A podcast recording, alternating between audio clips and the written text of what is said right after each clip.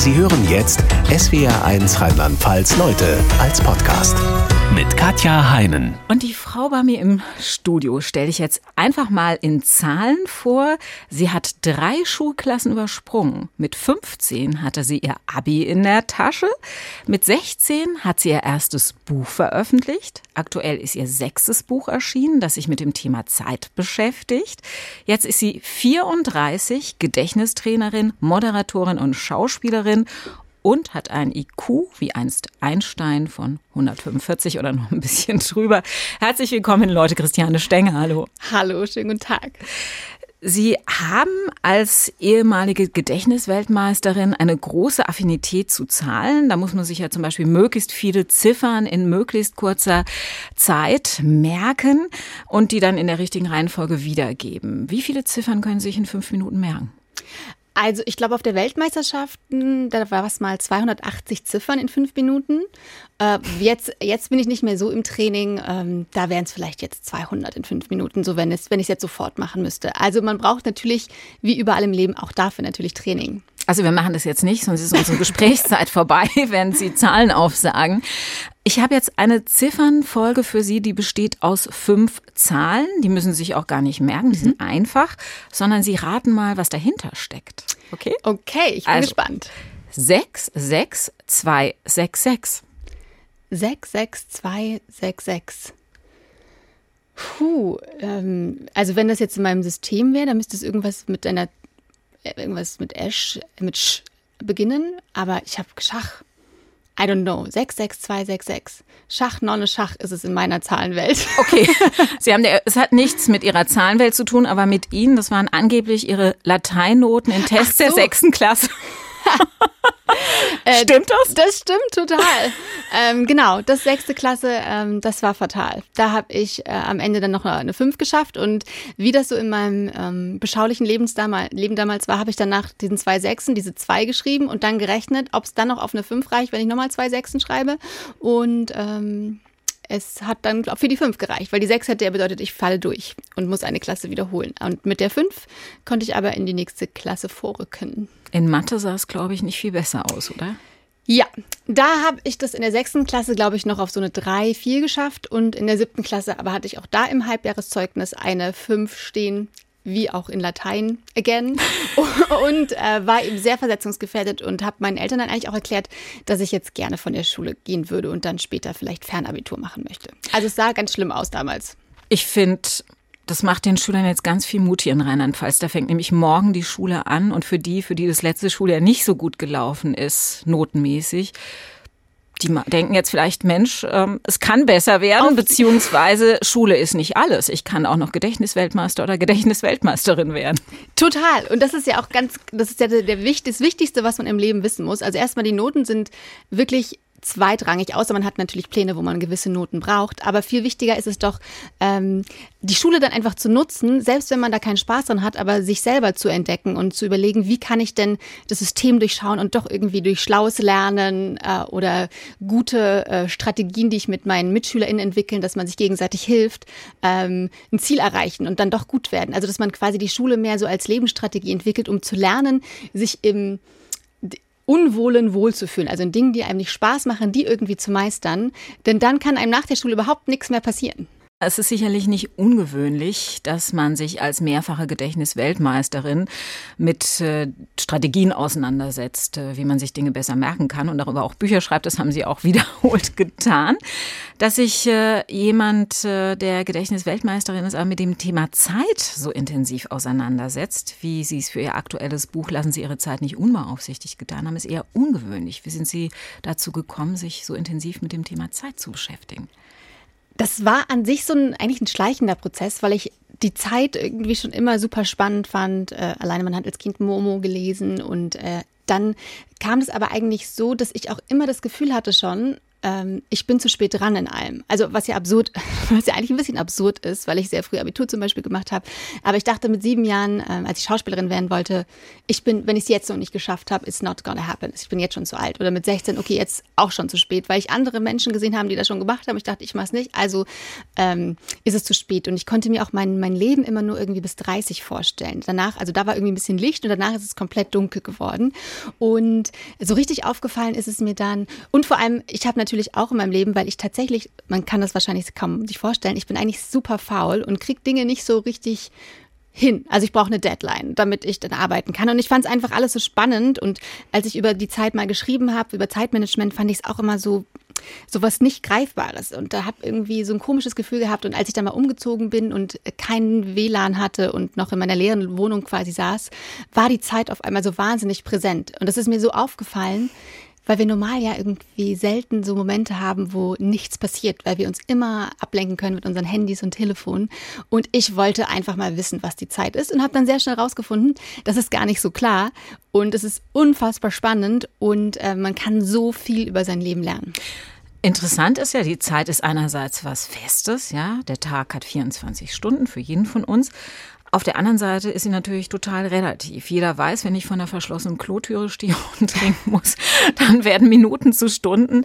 Auf der anderen Seite gehen schöne Erlebnisse, schöne Zeit mit Freunden zum Beispiel rasend schnell vorbei. Woran liegt das? Das liegt vor allem daran, dass äh, unser Gehirn die Zeit selbst konstruiert. Denn wir haben ja einen Sinn fürs Riechen und Schmecken und Fühlen etc., aber wir haben keinen eigenen Sinn quasi für die Zeit. Und deswegen hat sich unser Gehirn einen Trick ausgedacht, dass es eben quasi durch alle einkommenden Sinnesinformationen und unsere Wahrnehmung einfach sich ein Zeitgefühl selbst erschafft und konstruiert. Und je nachdem, wie viel dann irgendwie im Umfeld passiert oder in einem selbst vorgeht, kommt einem dann die Zeit dann eben schnell oder langsam vor. Also wir kennen das ja alle im Wartezimmer, dauert es ewig eine halbe Stunde und wenn wir zum Zug rennen müssen oder irgendein Projekt fertig werden muss und abgeschickt werden muss als Mail, dann rasen 30 Minuten dahin. Und das ist eben, also es kommt immer darauf an, wie viel Information in unserem Gehirn ankommen. Und auch spannend ist, auch die Forschung weiß das gar nicht genau, wie unser Gehirn eigentlich die Zeit konstruiert, aber es gibt eben ganz, ganz viele Vermutungen. Interessant ist ja, im Rückblick ist es dann andersrum, ne? Genau, das ist das sogenannte Zeitparadox. Das ist auch ganz fantastisch. Also wenn wir etwas erleben, äh, was schnell vorbeigeht, das ist entweder, wenn wir super im Stress sind, also wenn wir einfach nicht auf die Zeit achten oder wenn etwas ganz Tolles und wir eben so im Moment sind und Spaß und Freude haben, dann denken wir nicht an die Zeit, dann geht es meistens super schnell vorbei. Also alle schönen Momente sind ja einfach viel zu schnell meistens zu Ende. Aber im Rückblick kommt uns das dann wieder lange vor, weil wir eben sehr viele Erinnerungen an diese Momente haben, weil wir sehr sehr viele Bilder dazu im Kopf haben von einer tollen Party oder einem tollen Urlaub. Und anders ist es aber zum Beispiel die Zeit im Wartezimmer, wo nicht so viel passiert ist, äh, ist es eben so, dass es dann natürlich in der Rückschau einem super kurz vorkommt, weil da ist nichts passiert, wir haben keine Erinnerung an und es ist eben dann nur immer Leben lang. Also es dreht sich eigentlich im Nachhinein immer um, was ja aber eigentlich dann noch ein ganz netter Deal ist im Nachhinein, dass die schönen Momente zwar schnell vorbeigehen, aber in der Erinnerung dann einem sehr lang vorkommen. Also wenn man rückblicken will auf ein erfülltes Leben, sollte man möglichst viele tolle Erlebnisse gehabt haben, oder? Ganz, ganz richtig. Das ist auch die Möglichkeit, äh, auch zum Beispiel im Alter die Zeit quasi wieder ein bisschen zu verlangsamen. Einfach Neues machen, Neues erleben, weil das führt eben dazu, dass wir ähm, ein langsames Zeitgefühl haben. In Gefahrensituationen, vielleicht hat der ein oder andere das ja auch schon erlebt, wenn zum Beispiel ein Auto auf einem zurast, da äh, ist es ja dann oft umgekehrt. Ähm, also da steht die Zeit still und äh, ja, das fühlt sich an, als wäre Zeitlupe. Mhm. Weiß man, woran das liegt?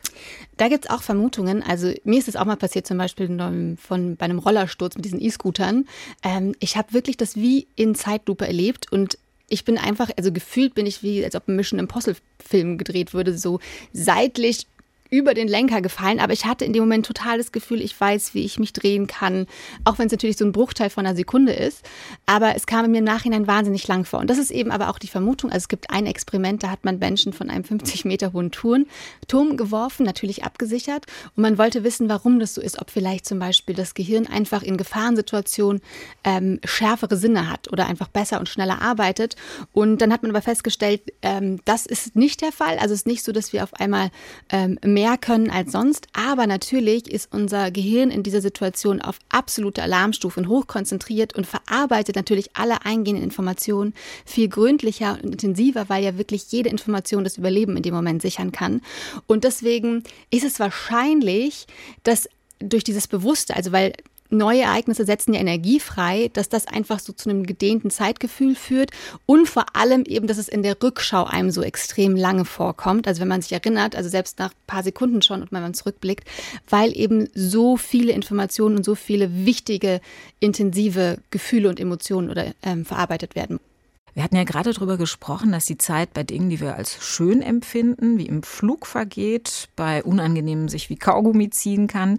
Das betrifft alle von uns. Es gibt aber auch noch ein völlig subjektives, individuelles Zeitempfinden. Beispiel, extrovertierte Menschen empfinden Zeit offensichtlich anders als introvertierte. Wie nämlich?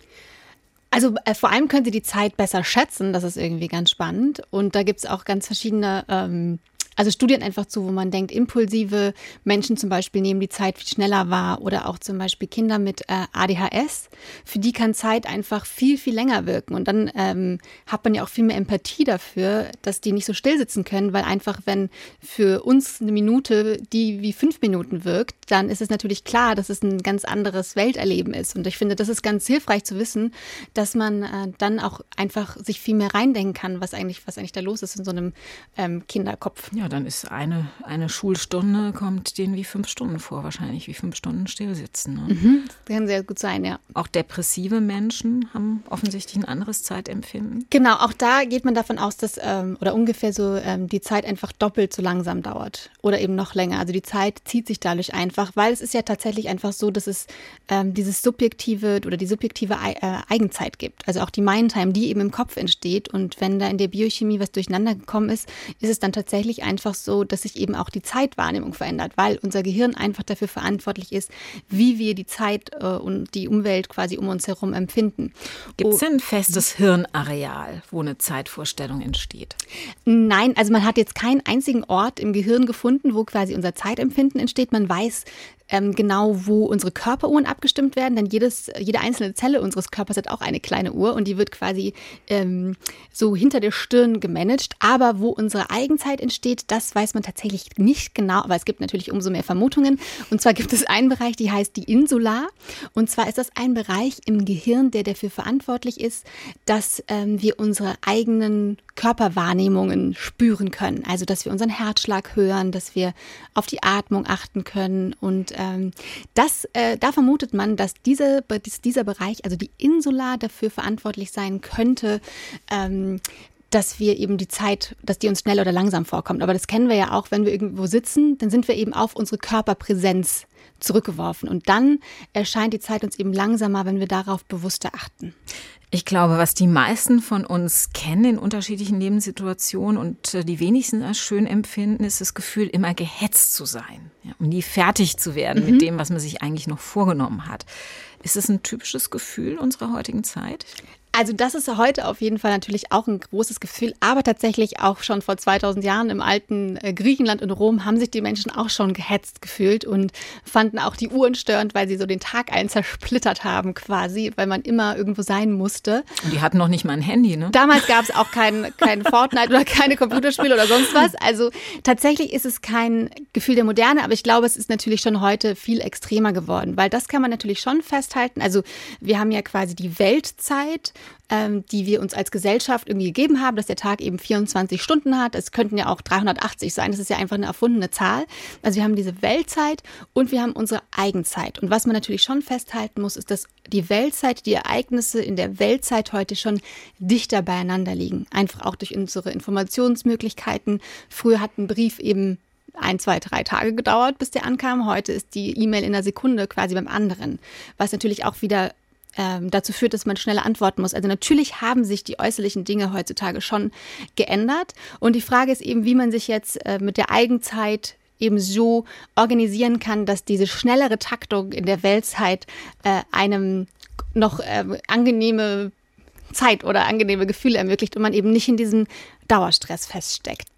Lassen Sie uns mal drüber sprechen, was wir machen können, um uns nicht ständig gehetzt zu fühlen und äh, dass wir am Ende des Tages und noch wichtiger beim Rückblick auf unser Leben sagen können, wir können zufrieden sein mit unserer Zeit, wie wir sie mhm. genutzt haben.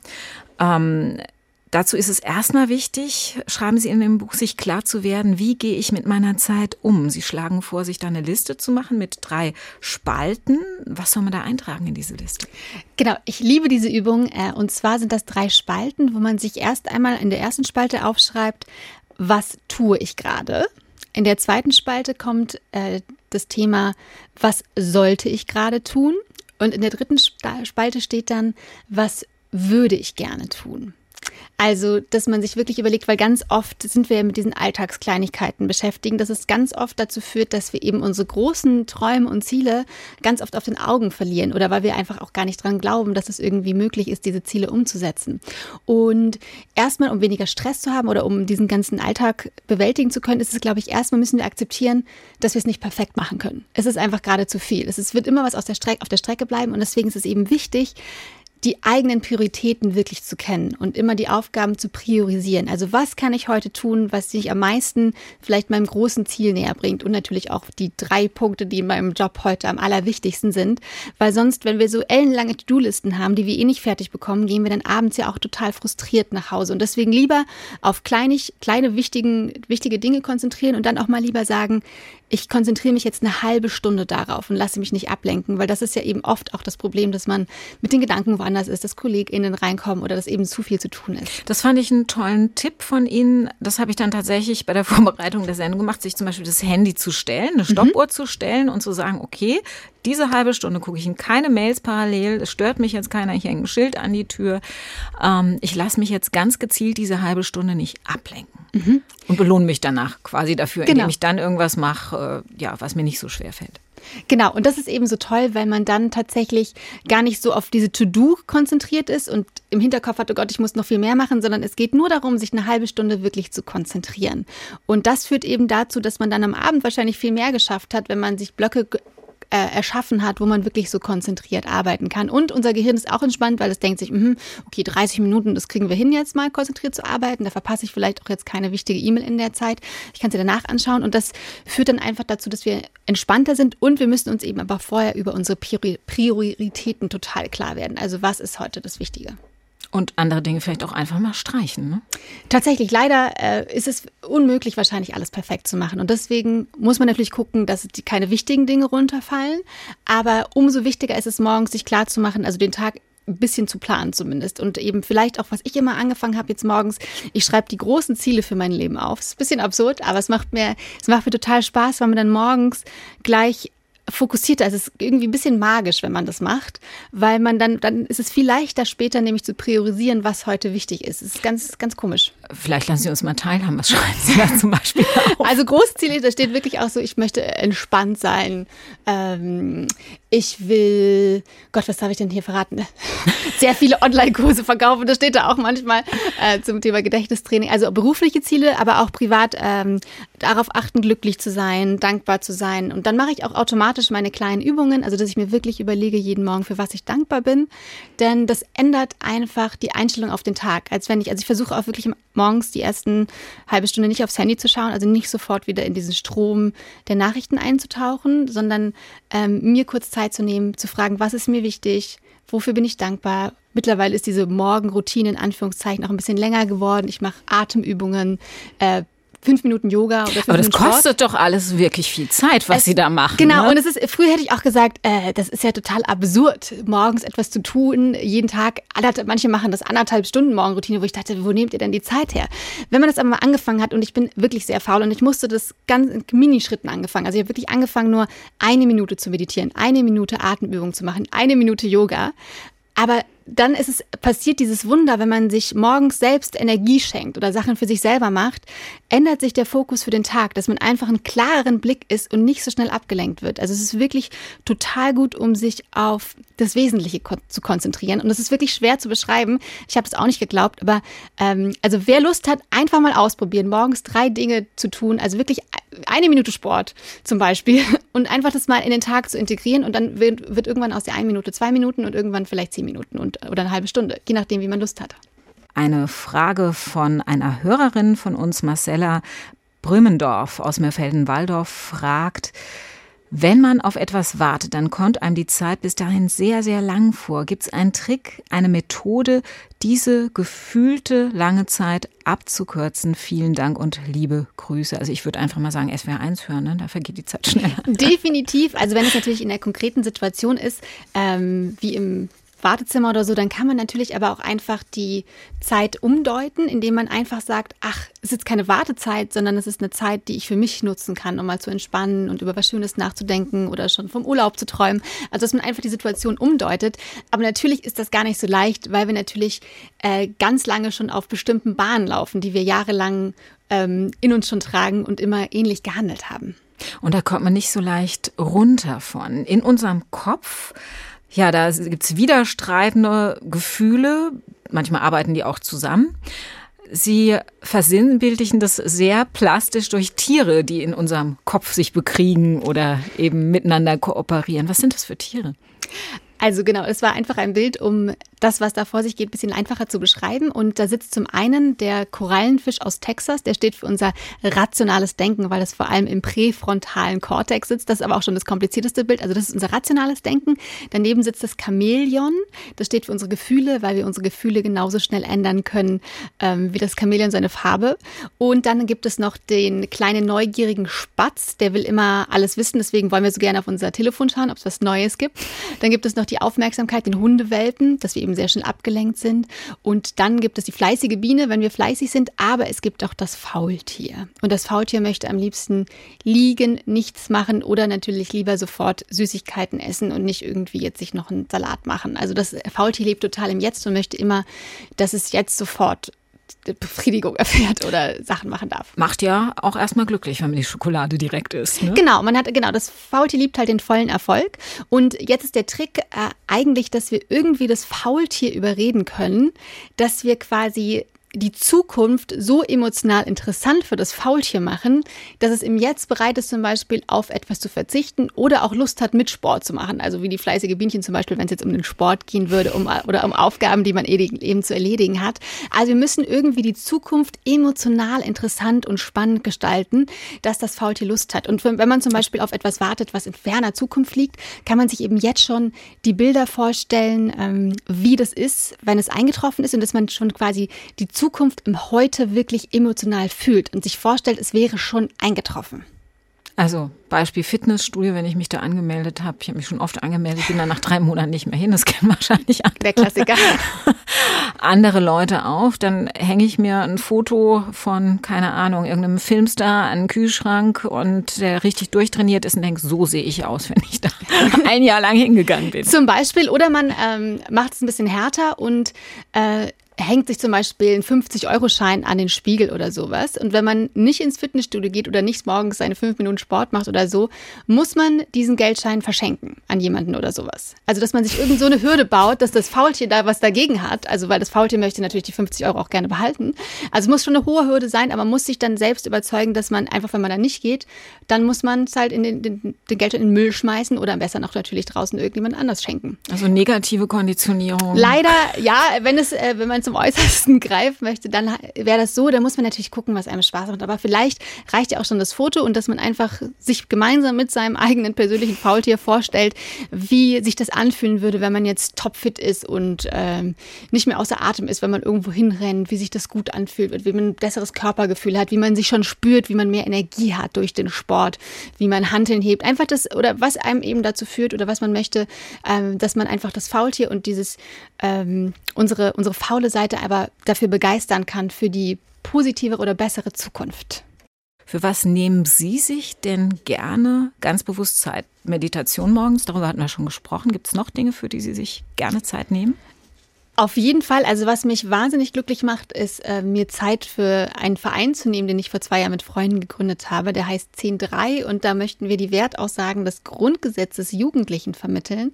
Und das ist wirklich faszinierend, ähm, weil tatsächlich war, habe ich ganz lange Jahre nichts ehrenamtlich gemacht, also wenn mal so Kleinigkeiten, aber mir ist dann ähm, klar geworden, was, was für Freude einem das gibt, wenn man auch sich für etwas einsetzt. Und das ist total wahnsinnig, weil es eigentlich auch ein bisschen egoistisch ist, weil ich das so, weil es einem selbst so viel Freude gibt, wenn man quasi einfach so etwas tut, was, was man wichtig findet und einem Sinn gibt. Äh, das habe ich in den letzten Jahren oder auch beim Schreiben des Buches gelernt, dass es einfach so toll ist, sinnvolle Dinge zu tun, weil wir haben einfach nur begrenzte Zeit hier, die wir da sind oder da sein dürfen auf dieser Erde. Und das macht mich tatsächlich mit am glücklichsten, wenn ich irgendwas für andere tun kann. Was nicht heißt, dass man total selbstlos werden muss. Es ist einfach auch ein bisschen gut für die Seele und äh, man tut auch noch was Gutes. Gibt es auch irgendwelche ganz banalen Hobbys, die Sie haben, was weiß ich, Tennis spielen oder Volleyball? ja, natürlich. Also ich mache super, also Tennis habe ich zu lange nicht mehr gemacht. Dafür sollte ich mir auch wieder Zeit nehmen.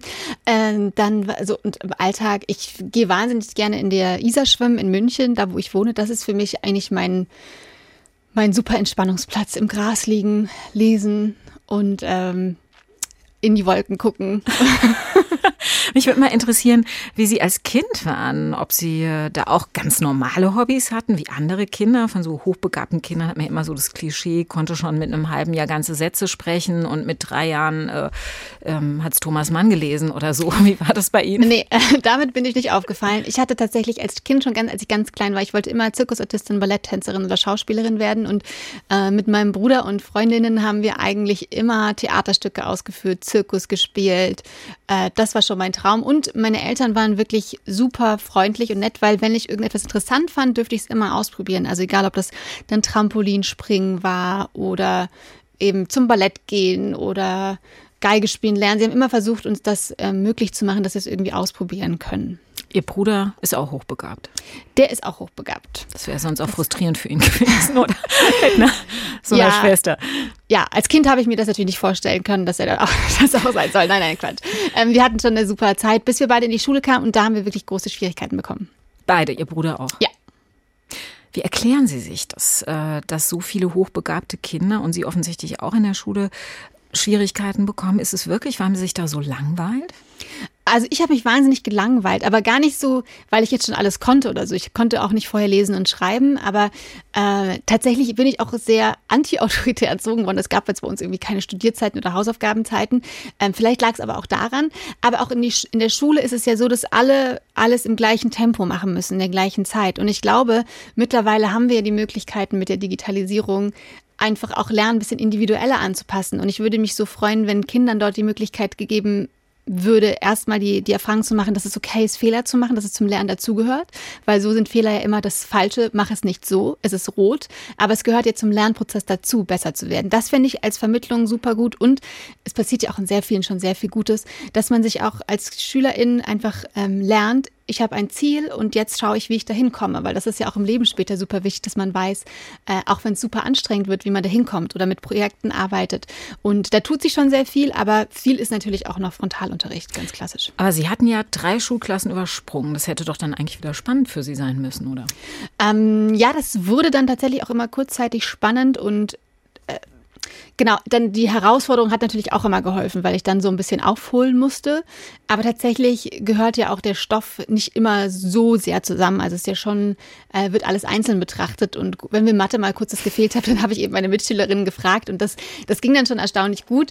Aber also ich hatte einfach eine sehr, sehr negative Einstellung zur Schule. Das hat auch fast nicht aufgehört, auch wenn ich dann auf einer ganz tollen Schule war, wo allerhöchstens zwölf Leute in der Klasse waren. Das ist eine Privatschule, auch wahnsinnig teuer. War ein Internat, und, ne? Ein Internat. Das hat sie dann gerettet letztlich, es dass mich, sie dorthin gewechselt genau, sind. Genau, es hat mich gerettet. Äh, meine Eltern haben dann auch sehr viel aufgegeben, uns das zu ermöglichen können. Und mein Bruder und ich sind quasi mit zwölf und 14 von zu Hause ausgezogen. Wir waren dann wirklich nur alle sechs Wochen meistens in den Ferien zu Hause. Also es war natürlich auch ähm, für meine Eltern super schwierig, das dann, aber sie haben halt keine andere Möglichkeit gesehen, dass wir irgendwie unser Abitur machen können.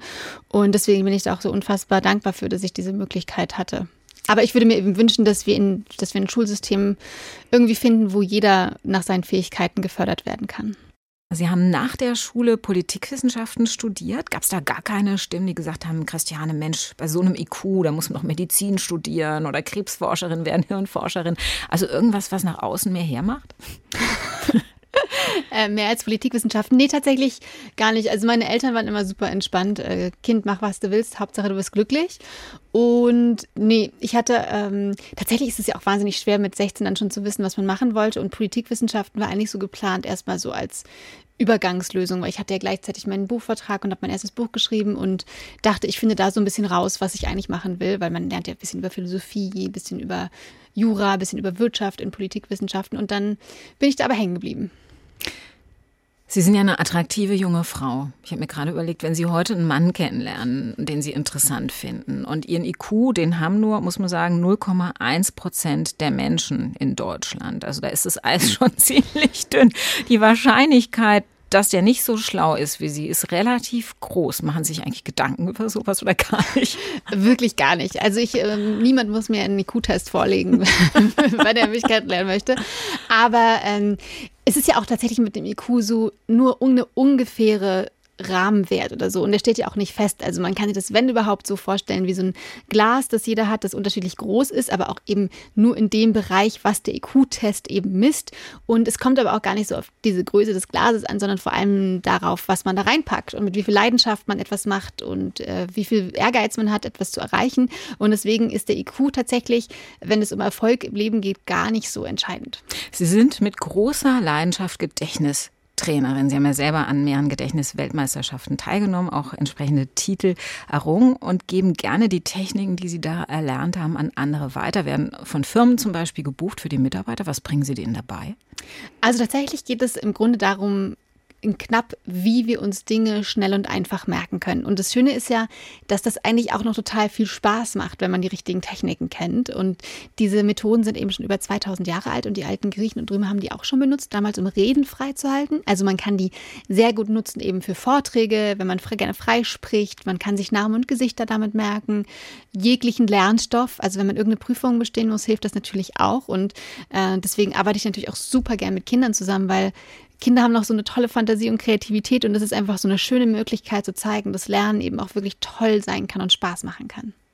Dann geben Sie uns jetzt mal ein paar Tipps. Ja, Beispiel: Ich habe ein wirklich schlechtes Namensgedächtnis. Ich kann mir super Geschichten merken mhm. zu Menschen, die ich kennenlerne. Auch wenn ich die Jahre später treffe, kenne ich die Geschichte noch, die derjenige mir erzählt hat. Mir fällt nur leider der Name dazu nicht ein. Was kann ich machen, damit es besser wird? Also Namen sind auch so schwer, weil sie eben so abstrakt sind meistens. Und deswegen kann man sich da auch wieder Bilder zu Hilfe nehmen und sich einfach erstmal einfache Bilder zu Namen ausdenken. Also zum Beispiel bei Thomas hüpfen Tomaten auf der Brille rum. Bei Katja stelle ich mir vor, dass sie gerne Katjes isst. Oder bei ähm, Michael trinkt gerne Milch, Gökhan fährt gerne Kahn, Anna balanciert vielleicht eine Ananas auf dem Kopf, äh, Samira mag gerne Samt. Also man kann sich da einfach mit der Anfangssilbe oder so eine kleine Eselsbrücke quasi überlegen und dieses Bild dann mit der Person irgendwie verbinden. Umso verrückter, umso merkwürdiger, umso ja, crazier quasi, desto besser, denn unser Gehirn merkt sich eben vor allem Außergewöhnliches und Emotionales eben. Also wenn man da noch ein bisschen Emotionen in die, Sinne ein, äh, in die Bilder einbauen kann, umso besser. Vokabel lernen, aber wenn man so richtig viel lernen muss, um eine neue Fremdsprache zu lernen zum Beispiel. Da kann man sich auch so kleine Bildergeschichten überlegen. Also natürlich nicht bei jedem Wort, weil vieles erschließt sich ja beim ersten oder zweiten Lesen, aber es gibt ja Wörter, wo man immer Schwierigkeiten hat und auch da nimmt man äh, die Vokabel, also zum Beispiel ein einfaches Beispiel ist kubare auf Latein heißt liegen. Und bei Ku Kubare versucht man jetzt ein Wort zu finden, das sich so ähnlich anhört wie ein Wort, das man kennt. Also zum Beispiel könnte man an Kuba denken und sich vorstellen, wie man am Strand liegt oder man stellt sich die Kuh vor, auch wenn man die anders schreibt, aber wie diese Kuh auf einer Bahre liegt. Vielleicht, weil sie zu viel Cuba Libre getrunken haben. Wir wissen es nicht. Auf jeden Fall geht es immer darum, ein, ein Bild zu finden. Aber ist dann nicht manchmal die Eselsbrücke komplizierter als die Vokabel selbst? ja, das denkt man. Das denkt man erstmal. Aber man hat sie sich ja selber ausgedacht. Und tatsächlich ist es so, dass einem dieses Bild dann einfällt und man, das natürliche Gehirn schaltet ja dabei nicht aus. Also das kann man, ist ja wirklich ja bewiesen durch Eselsbrücken oder zum Beispiel die Divano heißt das Sofa. Und dann kann man sich vorstellen, wie die Diva auf dem Sofa liegt und no, no, no singt. Also tatsächlich ist es natürlich ein bisschen mit ein bisschen Übung verbunden und ähm, vor allem eben bei den Vokabeln, die eben nicht so leicht hängen bleiben. Da ist es auf jeden Fall ein ganz guter Tipp. Wie kann ich ohne Einkaufszettel in den Supermarkt gehen, ohne was zu vergessen? Ähm, das geht natürlich auch, aber wenn man ihn dabei hat, natürlich umso besser. Aber wenn man sich das ähm, gerne merken möchte, dann hilft da die sogenannte Körperroute zum Beispiel. Das ist ein Weg, den man sich am Körper überlegt. Also man fängt dann bei den Füßen zum Beispiel an, dann kommen die Knie und die Hosentasche. Und wenn ich jetzt Milch kaufen möchte, dann stelle ich mir vor, wie ich auf meinen Füßen die Packung Milch balanciere. Dann möchte ich noch Gurken haben, dann lege ich vielleicht auf meine Knie eine Gurkenmaske aus, damit die wirklich mit sehr viel Feuchtigkeit der Gurken versorgt sind. Und was möchten wir noch? Eine Paprika kaufen. Dann stelle ich mir vor, in der Hosentasche, wie ich meinen Schlüssel rausziehen möchte und da aber jetzt irgendwie drei Paprika aus meiner Hosentasche hüpfen. Also genau, und dann kann man einfach so einen Weg entlang gehen. Hört sich erstmal super kompliziert an, aber wenn man die Techniken ausprobiert, das klappt wirklich bei jedem, bei jedem und jeder, die das ausprobieren möchte. Also ich war auch schon an Schulen und der Lehrer hat dann gedacht, ah, die ganze Klasse hätte Massen gespickt, äh, weil sie alle dann irgendwie im Biotesten eins geschrieben haben, aber sie haben sich einfach nur gemeinsam Geschichten und Bilder ausgedacht. Frau Stenger, lassen Sie uns am Ende noch über was sprechen, das Ihnen wirklich ein Herzensanliegen ist, einfach weil Sie sagen, das ist eine tickende Zeitbombe, die Klimakrise. Wir beide riskieren jetzt, dass unsere Hörer oder die Zuschauer auf YouTube den Ausschalter drücken. Ich beobachte das seit längerem. Sobald man einen Gast hat, der sich mit diesem Thema beschäftigt, äh, haben die Videos auf YouTube zum Beispiel weniger Aufrufe. Wir können oder wollen das offensichtlich nicht hören und ich nehme mich da gar nicht aus. Ich kann es auch nicht immer ertragen. Können Sie sich als jemand, der sich intensiv mit dem Thema Gehirn beschäftigt, erklären, warum das so ist? Ja, definitiv. Also der Klimawandel, der menschengemachte Klimawandel ist wirklich ein nerviges Thema, weil es erstmal natürlich einen selbst in die Verantwortung bringt. Und dann hat man auch so soziale Fallen, so wenn die anderen sich nicht damit beschäftigen, dann muss ich das auch nicht machen, so räumliche Fallen. Vielleicht, ja gut, jetzt hatten wir hier wirklich ein furchtbares äh, apokalyptisches Hochwasser, äh, aber eigentlich ist es ja eher andere Regionen, die es betrifft. Und zeitlich natürlich, okay, gut, vielleicht ist es jetzt, was ich tue, gerade nicht so gut, aber das ist ja erst viel später, sind ja die Auswirkungen sehbar. Aber tatsächlich ist es so, dass wir mitten in der äh, Klimakrise sind und jetzt können wir aber noch was tun. Also deswegen, also das zu verdrängen macht keinen Sinn, weil wir werden bald in der, in der Situation dann sein, dass wir gar nicht mehr so viel dagegen tun können, weil es ja diese Kipppunkte gibt, die dann nicht mehr rückgängig zu machen sind. Also wir aber glauben Sie denn wirklich, ähm, das ist nämlich mein Thema, ich bin da oft so hoffnungslos, weil ich denke, wir haben nur noch so wenige Jahre Zeit. Das reicht ja nicht, wenn wir was tun, sondern die ganze Welt muss was tun. Wie sollen wir es in so kurzer Zeit schaffen? Mit Staaten wie zum Beispiel China, die ganz anders ticken, auf einen Nenner zu kommen?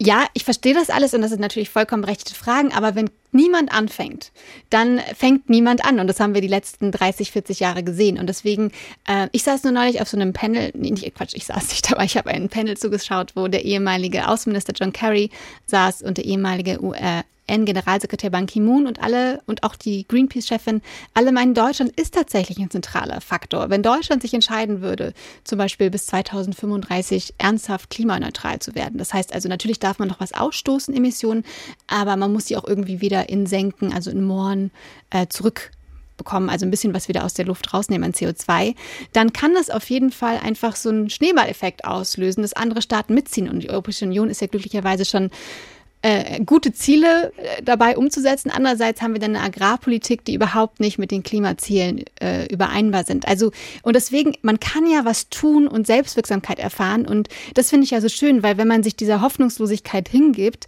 ähm, hat man ja quasi schon dann auch muss man gar nichts mehr tun. Und Freundinnen von mir überlegen sich wirklich keine Kinder zu bekommen, weil sie Angst haben, in welche Welt sie die Kinder setzen. Aber das ist ja schrecklich. Ich, ja, wirklich. Aber dann denke ich mir, ähm, aber wir haben ja noch gar nicht angefangen, uns irgendwie zu politisch zu engagieren. Und wir haben ja als Bürgerin eine Stimme und eine Möglichkeit, etwas zu tun. Also man kann auf Klimastreiks zum äh, Beispiel gehen, am 24.09. zum Beispiel den globalen Klimastreik. Man kann äh, bewusster einkaufen, regionaler einkaufen. Man kann weniger konsumieren oder eben darauf achten, wenn man irgendwie was, äh, was kaputt geht im Haushalt, dass man es nicht sofort wegschmeißt und was Neues kauft, sondern dass man es reparieren kann. Man kann Secondhand-Kleidung kaufen. Ich habe zum Beispiel seit zwei Jahren keine Klamotten mehr gekauft. Also man kann ja viel tun und ich weiß, man denkt sich ja, was was ist das, ein Tropfen auf einem heißen Stein. Aber wenn wir das alle mitmachen und wenn wir auch unserer Politik symbolisieren, wir haben Lust auf Klimaschutz und wir finden das gut und vor allem, wir reden immer so über Verzicht, ich darf da nicht mehr fliegen, nicht mehr Fleisch essen und so weiter. Und Andererseits finde ich mal, sollten wir das Augenmerk darauf richten, was wir gewinnen können. Genau, das ist ja wichtig, ne? damit ja. man die Kraft hat, das genau, also umzusetzen, ich, genau. zukünftige genau, Ziele. Das haben wir gelernt in der Sendung. Total. Also ich fand das zum Beispiel mit den Schanigärten so ein gutes Beispiel. Das sind diese Gastronomie-Außenflächen. Wenn mir vor zwei jemand, jemand gesagt, vor zwei Jahren jemand gesagt hätte, lass uns die Parkplätze wegnehmen und da irgendwie Gastronomie hinsetzen, dann hätten wir wahrscheinlich alle gesagt, nee, das möchten wir nicht. Wir brauchen die Parkplätze. Und jetzt, wo in vielen Städten, wo sie da sind, ist es auf einmal was Tolles, weil man schöner sitzt und und äh, auch wenn wir mehr Rad fahren, haben wir was zu gewinnen. Mehr Glück, mehr Gesundheit, weniger Stress im Straßenverkehr und im Auto. Also es gibt ja ganz viel auch zu gewinnen, was positiv daran sein kann. Also wenn wir frischere Luft atmen in Städten. Ähm, deswegen finde ich, sollten wir darauf immer das Augenmerk legen, dass ja auch, was jetzt so vielleicht als Verzicht erscheint, eigentlich ganz große Fülle bringen kann ins Leben und in die eigene Zeit. Frau Stenger, ich danke Ihnen auf jeden Fall, dass Sie mir zwei Stunden Ihrer wertvollen Zeit geschenkt haben. Sie bekommen von mir jetzt auch ein Geschenk und äh, zwar eins, das Ihre subjektiv empfundene Lebenszeit zumindest im Rückblick vielleicht verlängert. Wir haben ja gelernt, das tun schöne Erlebnisse, die sich intensiv einprägen und für die sorgt hoffentlich dieses Buch die coolsten Mikroabenteuer Deutschlands. Heißt es über 100 Ideen für unvergessliche Erlebnisse fern vom Alltag. Und das Beste ist, es können Sie klimafreundlich machen. Das ist alles um die Ecke. Das sind tolle Dinge, die sich einprägen und die Ihnen hoffentlich eine schöne Zeit machen. Vielen, vielen herzlichen Dank. Ich freue mich sehr. Ich danke Ihnen, dass Sie hier waren. Dankeschön. SWR 1 Rheinland-Pfalz, Leute.